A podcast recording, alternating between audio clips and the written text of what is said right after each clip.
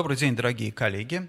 Я рад вас снова приветствовать на подкасте «Недвижимая экономика». А, сегодня у нас 24 марта, 11 часов утра. Как обычно, мой подкаст выходит по средам, поэтому, пожалуйста, подписывайтесь на подкасты. В реальном времени он транслируется на моей страничке «Недвижимая экономика» в Facebook, а запись потом доступна и в Facebook, и в YouTube, и на всех агрегаторах подкастов. Итак, сегодня я для вас приготовил три небольшие темы. Первое, о чем я хотел бы сегодня поговорить, это новые прогнозы, новые макроэкономические прогнозы, которые опубликованы в марте э, компанией Moody's. А что, а, что здесь важно? Я уже несколько раз говорил о том, что наше правительство, в принципе, последние, наверное, полгода не баловало нас прогнозами. Кабинет Мишустина пока до сих пор еще не опубликовал свой как бы профилирующий прогноз развития макроэкономической ситуации, потому что почему важен официальный прогноз? Вот многие, например, очень многие говорят о том, что на самом деле, что смотреть на официальные прогнозы, они все выдумывают, все сочиняют, и смысла в этом никакого нет. Это неправильно, это совершенно неправильно, потому что официальные прогнозы, а, они профилирующие, они говорят о том, о желаемом будущем, какое желаемое будущее видит наше правительство, как оно видит вообще развитие экономики. Я уже много раз говорил, что очень важно, я жду с нетерпением этого документа, потому что из него будет понятно, что ждет наш потребительский рынок и, в общем-то, экономику в целом. Итак, что нам показывает Moody's? Значит, Moody's, а, в отличие, если вы помните, что до а, прошлого года, до конца прошлого года я пользовался прогнозами Oxford Economics, у нас сменился корпоративный провайдер а, макроэкономических прогнозов, теперь это Moody's. Moody's несколько отличается в подходах, но тем не менее, да, тем не менее, Хорошо что, что а, то, что он дает достаточно долгосрочные прогнозы и хорошие исторические ряды. Значит, что интересно в Moody's? Первое, да, первое это, конечно, а, ВВП. То есть по Moody's а, падение ВВП в 2020 году составило 2, мин, в России, естественно, минус 2,37%. На этот год ожидается отскок на 2,15 и 22 год еще на 2,77. То есть что это означает? В принципе, это соответствует абсолютно здравому смыслу, что а, восстановление экономики начнется, ну, как бы будет а, ощутимым только во второй половине года. Вот здесь я хотел бы оговориться, потому что много, а, достаточно много раз я и со своими коллегами тоже общаюсь, да, со своими коллегами вступаю в дискуссию по поводу того, что называет, вот каждый человек, когда говорит восстановление экономики, он что-то имеет свое, да, вот как, допустим, сейчас многие говорят, там, залили кризис деньгами, да, и каждый представляет что-то свое. Кто-то представляет себе просто вот там, там вертолетные деньги, кто-то представляет себе там какие-то, да, квази, выпуском квази денег и так далее. На самом деле очень важно, да, сразу оговариваться, что мы имеем в виду. Вот когда я говорю восстановление экономики, да, я имею в виду чаще всего не, не, не отскок на те уровни, которые уже были, а выход на, тот, а, на, на, на ту точку, из которой,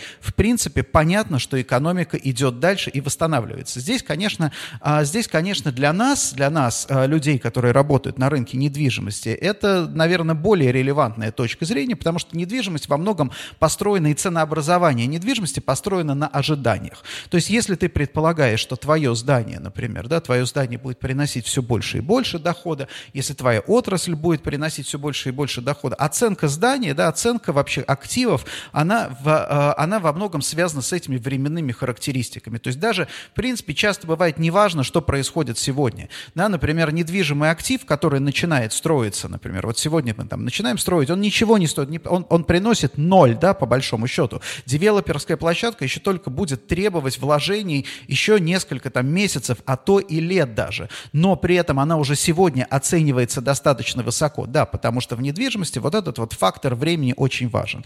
Допустим, в каких-нибудь там commodities, в которых там я раньше работал, там другая совершенно ситуация, потому что там нет никакой, там не то, что нет никакой гарантии, а с большой степенью вероятности, например, например, да, цены там на commodities, они могут начать падать. Поэтому, да, поэтому очень важно у тебя вот что ты, что, что произошло и как ты сработал вот в настоящем цикле. Если уж мы начали говорить про commodities, да, хочу напомнить, что у нас, да, правительство продолжает настаивать на регулировании цен и, в принципе, предполагается, повыше, предполагается продление, да, продление продление а, моратория, продление соглашения о фиксировании цен на масло, яйца и сахар. Так, возвращаемся к прогнозам Муди. Что еще интересно? Интересно вот что, что э, потребление домохозяйств, личное, ну как бы вот частное потребление, да, это не оборот розничной торговли. Мудис показывает минус 13% в 2020 году. То есть это э, как бы вот это, этот показатель потребления очень важен, что потребительский рынок характеризует всегда несколько показателей. Кто-то использует использует, например, реальные располагаемые доходы. Кто-то говорит, например, да, кто-то использует оборот розничной торговли. Вот я, например, да, я люблю оборот розничной торговли, потому что мне кажется, это очень, очень хороший показатель, который позволяет, э, это очень хороший показатель, который действительно достаточно в России надежен. Некоторые там, допустим, э, используют вот эти агрегаторы, да, вообще там потребительский, там, там потребительский сектор. Вот здесь важно, да, важно не то, что какой нету а какого-то показателя, который лучше или хуже. Важно смотреть на протяжении, как бы вот на временном отрезке. Так вот, если мы посмотрим на мудисовский прогноз, то мы увидим, что вот эти минус 13 мы отыграем, вот это вот реально, да, то есть домохозяйство, то есть потребительский сектор уйдет на уровень 19 года, вернется на уровень 19 года в 27 году, только в 27 году. Вот эта вот потеря, которая, да, потеря, которая сегодня сделана, да, которая вот произошла в прошлом году, пандемическая потеря, она будет отыгрываться очень долго. Это на самом деле, пожалуй, самый, наверное, самый э, тревожащий нас показатель, потому что мы, кто занимаемся недвижимостью, коммерческой недвижимостью, даже жилой недвижимостью, мы завязаны на потребительский сектор. Мы завязаны на то, сколько денег есть у людей. Далее, что еще интересно? Интересно вот что. Интересна инфляция. А данные Moody's несколько отличаются от а, официальных данных по инфляции, причем самое интересное, что Moody's дает ниже инфляцию, чем официальную. Да? Официальная инфляция у нас 4,9%, 3%. Moody's дает, Moody's дает по-моему, 3,9, по-моему, вот так вот. А, возможно, Moody's еще пересмотрит как бы итоги 2020 года. Вот. Но что важно, что важно, что Moody's дает выше инфляцию, выше 5 на 2021 а, год. То есть в этом есть определенная логика, потому что, да, потому что вот для нашего, вот инфляцию ее нельзя нарисовать просто так, да. Инфляцию, если ты, допустим, нарисовал, если ты занизил искусственно инфляцию, например, в 2020 году, году, тебе придется поднять ее в 2021 году. Я уже говорил о том, что, да, о том, что очень часто, допустим, наше правительство охотно совершенно, да, там поднимает инфляцию прошлых периодов, но при этом показывает более низкую цифру на будущий период. Вот здесь вот важно, потому что по всем, по многим признакам мы можем в 2021 году увидеть, увидеть инфляцию. Если я не ошибаюсь, у нас еще пока а, обсуждение инфляционных цифр не Karine, не запрещено Государственной Думой, поэтому давайте об этом чуть-чуть поговорим подробнее. Есть еще инфляция, когда мы говорим про инфляцию, индекс потребительских цен. Это потребительская инфляция. Понятно, что про нее очень много, на, в отношении нее очень много дискуссий, у каждого она своя, но это не все, не вся инфляция. Инфляция еще есть B2B, да, то есть индекс цен, индекс цен производителей, то есть в B2B секторе инфляции. И есть еще такая очень важная штука, называется это дефлятор ВВП. Что такое дефлятор дефлятор ВВП. Дефлятор ВВП – это то, насколько, насколько удорожается или, там, допустим, удешевляются те продукты, товары, услуги, которые входят в валовой внутренний продукт. То есть это не по корзине, а именно по ВВП. То есть вот именно переход от, э, э, допустим, да, ВВП в номинальном исчислении к ВВП в реальном исчислении производится не по показателю инфляции, а производится именно по дефлятору ВВП. Так вот, что интересно, дефлятор ВВП, и, собственно, это соответствует и официальным данным. Дефлятор ВВП в, 20, 20, в 2020 году был минус 0 5%. То есть на самом деле, да, вообще в экономике у нас была дефляция. И это очень интересный, очень интересный момент, но а, чудес не бывает. А, тот же самый Moody's говорит, что в 2021 году мы увидим дефлятор ВВП 11%. Дефляция в, а, в B2B а, была у нас минус 3,7% в 2020 году. То есть сильно, по сути дела, компаниям пришлось очень сильно понижать цены для того, чтобы сохранить там спрос спрос на свои товары. То есть поэтому у нас была дефляция. И если кто-то говорит, что цены никогда не снижаются, вот, пожалуйста, 2020 год дефляция была не на потребительском рынке, дефляция была в корпоративном секторе. Но на 2021 год ожидается дефлят, дефлятор э, в B2B 13%. То есть все вот эти вот потери, то есть все вот эти снижения цен, которые компании, которые организации делали в 2020 году для того, чтобы остаться на плаву, сегодня придется перекладывать, да, перекладывать на потребителей. Сегодня придется перекладывать на, там, на потребителей не, не только частных потребителей, но в том числе и на корпоративных потребителей. Это вот, мне кажется, очень серьезный инфляционный риск, и он будет создавать ощутимое давление не только на, допустим, на потребительскую инфляцию, но, на эконом... но и на экономическую активность. Потому что что это означает? Ну вот, например, да, мы понимаем, что если мы в прошлом году старались, там, допустим, всеми силами там, поддерживать экономическую активность и, допустим, да, обороты, даже за счет там, сильного снижения цен, ухода может быть в ноль, даже, даже по марже, да, в ноль, то сейчас этого делать нельзя, придется повышать, придется повышать цены. Что к чему приведет повышение цен? Опять же, даже в корпоративном секторе корпорации продолжают ужимать расходы. Соответственно, у, приведет это к снижению там, количества заказов, к обострению конкуренции и так далее по цепочке будет очень сильно давить на экономику. Поэтому, собственно, я думаю, что поэтому прогнозы, например, Moody's, да, когда они смотрят на там, прогноз роста ВВП или, там, например, на потребительский рынок, они именно учитывают вот эти, вот, вот эти факторы. Вот, в итоге, сухой остаток. А, с точки зрения макроэкономических прогнозов, с точки зрения макроэкономических прогнозов, ничего, собственно, страшно катастрофичного не происходит. А, в принципе, все находится в норме. Интересно еще вот что, что Moody's, опять же, если мы посмотрим на долгосрочные ну, опять же, прогноз, допустим, по обменному курсу э, доллара, да, то мы увидим, что на средний курс э, да, за 2020 год 72 рубля за доллар, на 2021 год, год они ожидают 70, потом 67 в 2022 год, и, в принципе, они как бы предполагают снижение на 2026 год. Вот, э, в принципе, для, там, допустим, для каких-то аналитиков, я не знаю, там, телевизионных, это, из этого можно сделать целую историю, что Moody's верит там в то, что в укрепление рубля. Но здесь важно понимать простую вещь, что рубль да, девальвируется достаточно неожиданно. То есть вот если мы говорим о том, что если мы а, смотрим на ситуацию а, в такой в стабильную, да, абсолютно стабильную ситуацию, то действительно там а, рубль имеет тенденцию к укреплению, потому что это сырьевая валюта, она так или иначе привязана к сырью. Если там, допустим, относительно позитивные там взгляды на среднесрочном прогнозе у Мудиса на там нефть и на углеводороды, то, естественно, позитивное отношение к как бы к рублю, да, а, речь идет об укреплении рубля. Но дело все в том, что любая турбулентность, которая происходит, она бьет по рублю в виде такого сильного, да, сильной коррекции. Соответственно, дальше, то есть рубль быстро падает, потом он начинает опять потихонечку отрастать. Потом быстро падает, потом начинает опять отрастать. Поэтому, допустим, да, вот в таких прогнозах и Оксфорд Экономикс в том числе это тоже делали, они не могут, у них нет оснований, как бы, да, таких а, материальных оснований, допустим, предположить какую-то коррекцию сильную, коррекцию рубля там, в 2022-2023 году, поэтому они просто рисуют вот этот вот восходящий тренд. Вот этот восходящий тренд, он просто все время будет корректироваться из какой-то точки. То есть если у нас произойдет девальвация, например, там, допустим, этим летом, да, они просто эту исходящую точку чуть-чуть перенесут вниз. Вот это вот важно понимать, когда вы смотрите на международные прогнозы в отношении России. Кстати, тоже я вот обратил внимание на то, что э, международные э, прогнозные дома, да, think tank сейчас, допустим, да, если раньше у них были специализированные отделы, да, которые занимались там, и мониторингом, и прогнозированием по России, в том числе и ручным прогнозированием, да, то есть какие-то они там проводили консенсус прогнозы, то сейчас это все делается более механистически, более, наверное, формально. Ну, понятно, потому что, опять же, международные инвесторы не особенно интересуются этим э, рынком. Что еще, э, что еще здесь можно, можно сказать? Ну, то, что, да, то, что если мы возьмем 10 лет, например, да, десятилетний период с 15 там, по э, 2025 год, действительно, да, средние а, темпы экономического роста в России состав, составят, да, вот за эту,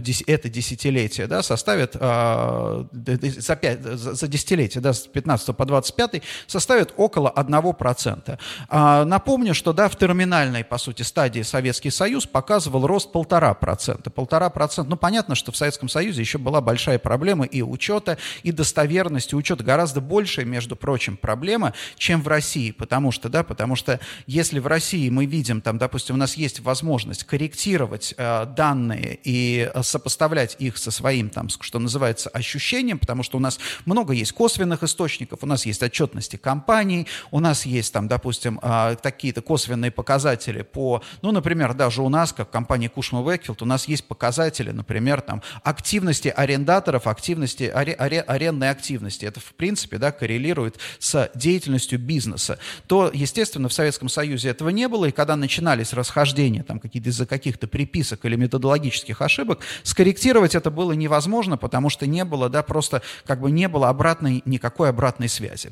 Вот. А еще, кстати, интересный такой момент, а, пару слов а, расскажу про прогнозы. А, международные эксперты сейчас озабочены другой историей. Международные эксперты озабочены тем, что в условиях пандемии экономики и вообще образ жизни поменялся очень сильно, и статистические показатели, которые, например, да, которые а, оценивают, а, которые оценивают экономику, они не очень для этого приспособлены. Но в качестве примера, например, да, в Великобритании а, ВВП, вклад в а, а, публичного сектора, да, публичного, публичного сектора, там, допустим, медицины или там госуслуг в ВВП, а, а, как бы оценивается по количеству визитов человека, да, сколько, сколько, допустим, просителей, сколько посетителей, посетителей принял там транспортный департамент или там, я не знаю, департамент здравоохранения и так далее. Когда перешли на ковид, все, как бы все визиты, что называется, все коммуникации стали удаленные, соответственно, да, соответственно, эта работа обнулилась. Но реально ли, но ведь реально как бы работа продолжалась, да, просто вот этот показатель физические визиты, он перестал, естественно, как бы отслеживаться, существовать, актуально, и поэтому, собственно, да, поэтому, собственно, это, происходит искажение, очень сильное искажение статистики. Вот к этому надо относиться э, аккуратно. И, наверное, и последнее, что я хотел сегодня сказать про экономику, это, да, еще, опять же, переходя э, к статистике. Значит, на днях, на прошлой неделе появились публикации о том, что э, одна из китайских компаний, китайских фондов, который, собственно, занимался сбором э, высоко, пакетов акций, инвестициями в акции высокотехнологичных технологических компаний связаны, ну, эта идея была связана с тем, с эмбарго, с санкциями американскими, то есть, чтобы, да, чтобы все технологии а, национализировать, соответственно, были созданы китайские фонды. Вот один из фондов объявил дефолт по внутренним бумагам, да, по внутренним бумагам, соответственно, значит, международные инвесторы этого фонда, они сейчас озабочены и подали, соответственно, судебное требование на заморозку международных активов этого фонда, потому что они больше всего боятся, что сейчас этот фонд будет распространяться продавать международные активы, соответственно, для того, чтобы гасить свои долги. И вот эти в итоге, а как бы дыру, дыру в бюджете ты никуда не денешь, и в итоге крайними останутся международные инвесторы. Счет там идет на миллиарды, соответственно, как вы понимаете, долларов, да, и это снова, да, снова поднимает, а, поднимает вопрос, допустим, да, той же самой китайской статистики, потому что китайская статистика, при том, что она выглядит, опять же, выглядит достоверной, и, в принципе, нету, да, вот самое, сам, самое интересное, что здесь нету каких-то, да, каких-то фактов, факторов, которые говорили бы, что она очень какая-то плохая, неправильная.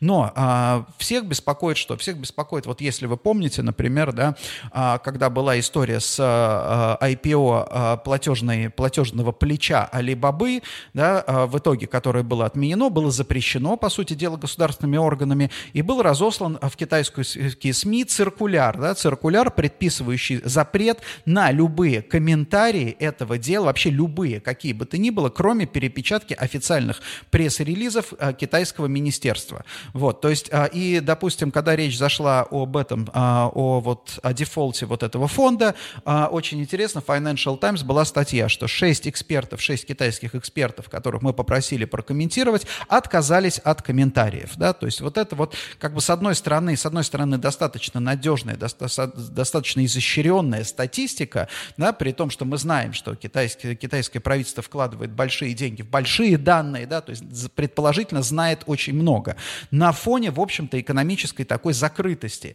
И вот это как раз и создает вот эту, создает вот эту проблему сейчас даже да, как бы проблему доверия, потому что, да, потому что у тебя нет никаких внешних, наверное, каких-то способов перепроверить вообще какую, какую-либо информацию. Это вообще проблема больших данных, потому что когда вам клиент к вам приходит и говорит, вот смотрите, мы тут проанализировали данные сотовых операторов, и оказывается, что исходя исходя из этих данных сотовых операторов, там люди, ну, я не знаю, там, теперь э, все люди любят прыгать на левой ноге, да, ты смотришь и говоришь, а как бы мне вообще это проверить? Потому что, да, вот, вот перед тобой какой-то массив данных, который выгрузил сотовый оператор. Проверить, выгрузил ли сотовый оператор всех, допустим, там данные всех абонентов, или только выгрузил данные пользователей айфонов, да, по ошибке даже, да, мы же не говорим о том, что как это, как, как, как это в реальности, да, то есть даже, даже могла быть в любой момент закраться техническая ошибка. Вот это основная фундаментальная проблема больших данных, что они чаще всего невозможны вот и в такой какой-то прямой проверке. То есть все равно их нужно обязательно проверять по каким-то косвенным данным или там по каким-то выборкам и так далее, да, то есть поэтому переход там, допустим, всей экономики исключительно на большие данные, как многие, допустим, а сейчас, а, сейчас мечтают об этом прекрасном будущем, в котором, да, в котором правительство или там, допустим, корпорации владеют всей вообще информацией о своем рынке или о своей стране и могут принимать наиболее адекватные решения. Здесь вопрос, конечно, в любом случае стоит вопрос защиты от ошибки, да, поэтому я, например, да, считаю, что переход вот какой-то механистический холистичному управлению, он, он сейчас на, на этом этапе связан как раз с огромным, да, с огромным риском. Ну и последнее сегодня, о чем я хотел поговорить, это я хотел бы поговорить о а, вообще, о, на, начать, наверное, такой разговор о тех шрамах, которые пандемия оставляет на а, наших городах. Вот, к примеру, да, мне тут э, подумалось, что выдающиеся урбанисты, там, мыслители, они у нас э, последние 10 лет убеждали нас, что общественный тран транспорт – это будущее. Общественный транспорт – это прекрасно, и тот город богат, не, э, и богат не тот город, где даже бедные ездят на собственных автомобилях, а богат э, тот город, где даже богатые ездят на автобусе. Все замечательно. Это такой, наверное, такой либеральный, даже не либеральный, это скорее именно левый, левый дискурс, который сейчас, в принципе, достаточно популярен и распространен. Но и, естественно, Естественно, когда у нас началась пандемия, именно носители, в общем-то, левого дискурса, левый дискурс как раз предполагает коллективную, всегда предполагает коллективную ответственность, да, естественно, они сказали, да, давайте мы должны сохранять жизнь наших сограждан, поэтому мы все должны носить маски, соблюдать там социальную дистанцию и так далее и тому подобное. И тут это вошло в противоречие. Ребята, извините, вы 10 лет рассказывали, как хорошо ездить на метро и в автобусе. Теперь вы говорите, что нужно соблюдать социальную дистанцию, а не автобус, не метро. Изначально вообще при принципе не соответствует этому, как бы, этой, этой идее, да. То есть идея автобуса и метро была в чем? Чтобы, как говорили урбанисты, мы набьем людей плотно, сначала заставим их ждать на остановках, набьем потом их плотно в автобус и, соответственно, вот так вот разом перевезем. Это будет гораздо лучше, эти люди будут занимать гораздо меньше места, коптить небо гораздо меньше, чем каждый на своем, как говорил товарищ Блинкин, кентавре, да, э, который, который отравляет воздух. Я хочу сразу поправить, что я, в принципе, тоже сторонник общественного транспорта, и, в принципе, тоже э, в основном пользуюсь общественным транспортом. Но дело в том, что вот этот вот как бы перегиб и шейминг там авто, а, автолюбителей, автовладельцев, не надо говорить, наверное, автолюбители, это уже не очень э, правильный термин, да, автовладельцев, он мне абсолют, абсолютно не близок, потому что я считаю, что человек должен иметь право в соответствии со своими там убеждениями, доходами выбирать да, тот способ жизни, который, э, который он практикует. Так вот, и что получилось? Да, получилось так, что вот как бы эта идея общественного транспорта, она сейчас, на самом деле, она обанкротилась. Потому что, да, давайте подумаем на секундочку. Вот если, да, допустим, да, ковид у нас, пандемия будет продолжаться. Если, не дай бог, да, если, не дай бог, например, у нас будут появляться новые штаммы. Дальше э, и с ковидом, даже если удастся побороть, побороть ковид, угроза пандемии теперь будет всегда, всегда абсолютно, да, вот в нашей, э, как бы в нашей жизни, она будет везде записана. А что будет, если будет пандемия? Это, это, это второе. И третье, еще очень важное, грипп, да, очень многие говорят, что что такое ковид? Ковид – это ерунда, это тот же грипп.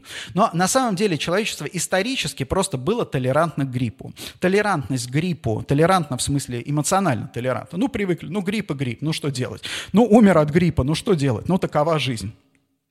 После того, как мы спаслись от ковида, да, я думаю, что следующая атака будет на грипп, соответственно, да. А грипп тоже, вот как уже сейчас говорят там, допустим, а, специалисты, говорят, что вот этот вот масочный режим и социальная дистанция очень сильно понизили заболеваемость, заболеваемость гриппом. Разница, кстати, между ковидом и гриппом очень интересная. Интересна тем, что ковид ярко выраженная возрастная болезнь, да, то есть она поражает в основном людей старшего возраста. То есть угроза ковида, по сути дела, это, а, это увеличение снижение твоих рисков, э, связанных с любыми другими заболеваниями. То есть если вероятность того, что ты по состоянию здоровья не проживешь следующий, там, допустим, год отлично от нуля, то ковид, он увеличит эту вероятность да, в разы. Если вероятность нулевая, что ты, допустим, умрешь от каких-то там своих хронических болезней, то, собственно, и ковид тебе, в общем-то, не является большой угрозой. Поэтому, если, допустим, да, если грипп поражает равномерно все общество, то ковид, в принципе, поражает более старших. Вот это вот такая вот особен, особенность. Поэтому не исключено, что следующим этапом будет борьба, такая же борьба с гриппом, и те же самые носители левого дискурса, они теперь скажут, что они нам скажут, коллеги, как вы думаете, что скажут эти нам коллеги? Они скажут, все, долой общественный транспорт. Они уже сказали, между прочим. Они сказали, долой общественный транспорт, да здравствует 15-минутный город. Если вы те деньги, которые вы тратите на строительство метро, потратите на велодорожки и связанность, там, допустим, тропинками своей территории, вот в, в радиусе 15 минут, то, соответственно, вы и денег сэкономите, и, и э, создадите отличную транспортную инфраструктуру, и так, от, от, отличную внутреннюю инфраструктуру. При всей красоте этой идеи, а эта идея действительно очень красивая, в ней есть один колоссальный изъян. Колоссальный изъян заключается в том, что в доступе, да, то есть человек оказывается заперт в своем комьюнити, и вот в этом 15-минутном комьюнити, и он начинает зависеть. То есть если ты живешь в большом городе, и у тебя большое транспортное плечо, которое тебе позволяет достичь любой точки, там, допустим, даже не просто, да, не просто транспортное плечо внутри города, но и транспортное плечо в другие страны. То есть тебе, например, да, ты понимаешь, что тебе вот сейчас, вот твой период жизни, и тебе необходимо, там, допустим, вдохновиться итальянской архитектурой. Ты собрался, сел в самолет, полетел в Италию, например, или тебе необходимо там, допустим, посетить Берлин, там какие-нибудь эти самые мероприятия, выставки и так далее. Та же самая история там в Москве, например. Тебе нужен большой театр, ты сел, приехал в большой театр. Если тебя этого лишают и говорят, вот тебе твое 15-минутное вот это вот комьюнити, мы делаем его удобное, у тебя все есть, у тебя есть парикмахерская, у тебя есть, значит, э, что там еще? У тебя есть барбершоп, у тебя есть э, магазин, у тебя есть кафе, у тебя есть коворкинг, в котором ты будешь заниматься. Э, все это замечательно, да, а когда ты говоришь, а извините, а где у меня опера, в оперу бы мне сходить, тебе говорят, а на оперу у тебя все равно не хватит денег, потому что, да, потому что у нас экономический кризис, по большому счету, денег у тебя будет мало. Поэтому вот для тебя, специально для тебя, допустим, там а, э, онлайн-трансляции или там, допустим, в записи, вот там Netflix тебе, да, дорогой, вот тебе большой телевизор, сиди, смотри, значит, сиди, получай культуру дома, а потребляй на улице. То есть это на самом деле разворот вот этой городской, городской стратегии, городской эстетики, да, потому что всегда была идея, ты потребляешь, в общем-то, дома, а обогащаешься снаружи, ты работаешь, э, ты работаешь вне дома, да, ты, допустим, ты, ты э, вдохновляешься вне дома, ты встречаешься, ты влюбляешься и так далее. Здесь вот это вот, вот, вот, вот эта вот консервация вот этого комьюнити, я не хочу сказать, что это плохая идея, да, в рамках сегодняшней ситуации и, допустим, допустим, действительно наши локальные комьюнити, их можно улучшить, улучшить вот это, исходя из концепции вот этой вот 15-минутной доступности. Она на самом деле отличная в качестве, да, в качестве вот такой вот малой, малой меры улучшения вот этого локального качества жизни. Но самое страшное, самое страшное, если она начнет заменять собой, да, заменять собой вот именно концепцию развития города, развития коммуникаций, потому что, да, потому что, э, как сказать, дискретизация общества растет растет. То есть сегодня, если, допустим, еще, а, ну, условно говоря, давайте там возьмем там какую-то вот такую вот культуру, да, дворовая культура там моего детства, в принципе, была какая? Были вся, все, все, весь мир делился на кого там? На ботаников, люберов и там хиппи по большому. А, потом еще металлисты пошли. Да, вот у нас, собственно, четыре, да, такие четыре группы. И, в принципе, представители банду из, э, одну из этих банд ты мог всегда найти в рамках, там, допустим, своего 15-минутного города. То сегодня, извините меня, да, допустим, да, даже какие-то молодежные субкультуры, они гораздо более гранулированы. Там какие-то косплейщики, какие-то эти, там, допустим, сторонники каких-то вообще интересных движений. Да, их мало. Их мало. Единственная для них возможность это объединяться через там сети те же самые, самые, и, соответственно, встречаться тоже как-то вот, э, то есть э, как бы встречаться в каких-то своих точках, да, местах собраний. На самом деле это касается не, тоже, не только молодежных субкультур, но и взрослых людей, потому что сегодня нам уже недостаточно, в принципе, нам сегодня недостаточно а, того, чтобы мы были там с вами, для нас комфортное общество, это вовсе не только те люди, например, там с высшим образованием, или там для гуманитариев с гуманитарным образованием. Нет, нам важна еще там, допустим, система взглядов, да, эстетика, стилистика, например, да, то есть нам комфортно среди гораздо вот, вот меньшей доли вот этих вот людей. Я считаю для себя, что в принципе, да, что в принципе каждый, вот где-то, наверное, в районе 4-5% да, населения, это те люди, с кем тебе будет комфортно, причем практически вне зависимости, наверное, даже от твоих там, допустим, убеждений, бэкграунда и так далее, да. Вот это, это, это очень маленькая доля, и которая, да, представьте себе, если у вас 15-минутный город, то, собственно, э, как бы возможности там какие-то там найти себе друзей, подходящих по духу, по взглядам, да, я не знаю, там, допустим, даже пару найти себе, она практически сводится, да, сводится к нулю. То есть ты должен, да, ты должен все-таки иметь гораздо большую зону, зону охвата.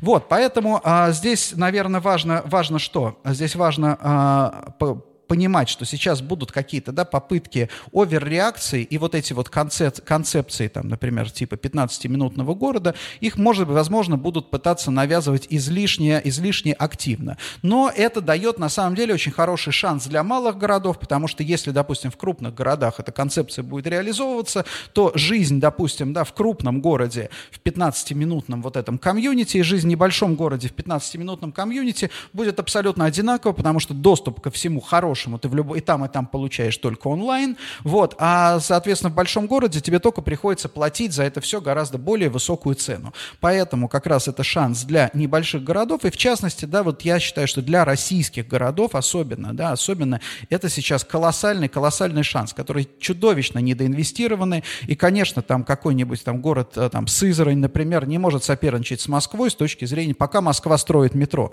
Но когда Москва перейдет на строительство газонов и велодорожек, да, да, для улучшения качества жизни. Вот тут, в принципе, да, можно, в общем-то, можно, можно побороться. Особенно, конечно, преимущество имеют города, в, располагающиеся в хорошей, благоприятной климатической зоне, да, которые до сих пор, на самом деле, именно, собственно, основная проблема этих городов, да, южной, южного, э, южных российских регионов и юго-западных регионов, в основном была именно связана с низким комфортом жизни, вообще вот организации городского пространства. То вот для них сейчас, если использовать, что называется, их климатический ресурс и улучшить вот это качество жизни, это будет здорово, потому что о чем показывают, о чем говорят сейчас исследования, касающиеся удаленки?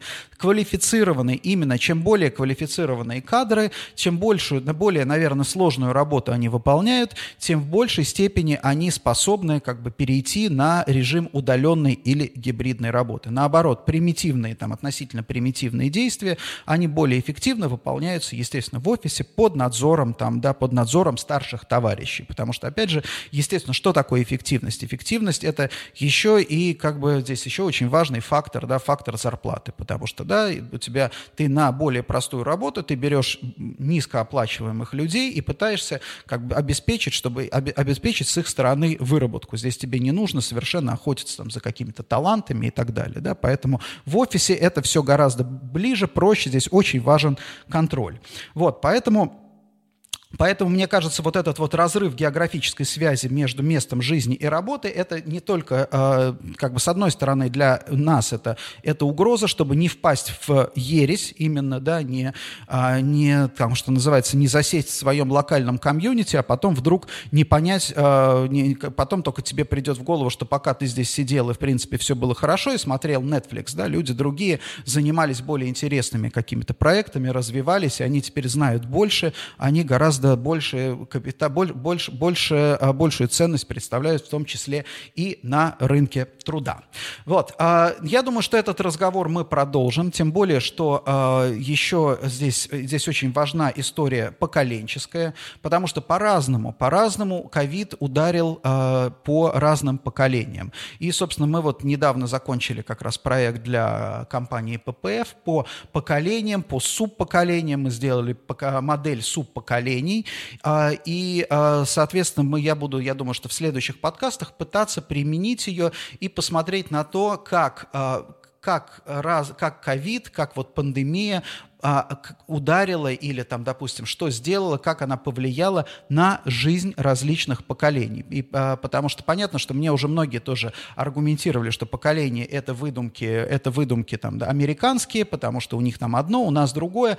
Но здесь важно понимать то, что, например, да, что поколение, в принципе, синхронизирует какие-то глобальные события. Глобальные события — это полет там, человека в космос, например. Это, конечно, первое первая история синхронизации – это Вторая мировая война. Да? Вторая мировая война четко синхронизировала бэби-бумеров, да, которые родились как раз после Второй мировой войны. Они везде, практически во всех странах, они родились в одной и той же, в одной и той же ситуации. Сильно после, после того, как их родители сильно очень пострадали, поколение их родителей сильно пострадало в войне. Сейчас я думаю, что ковид – это будет второй такой мощный синхронизатор тоже всех поколений. Я думаю, что вот поколение постковидное – это на, на, на, на, на самом деле это а, вообще очень важное, будет, будет очень важное явление и для Европы, и для Америки, и для России. Спасибо большое, дорогие коллеги. Напоминаю, что подкаст «Недвижимая экономика» в реальном времени транслируется на страничке в Фейсбуке. А, далее этот подкаст я выкладываю а, на свой канал в YouTube. Ищите канал «Недвижимая экономика». Далее а, он попадает во все агрегаторы подкастов. Это Apple Podcasts, там Google Podcasts, подкаст, вот везде, в, агрегаторах подкастах, ищите «Недвижимая экономика». Собственно, «Недвижимая экономика» забьете в Google, тоже попадете на какой-то канал.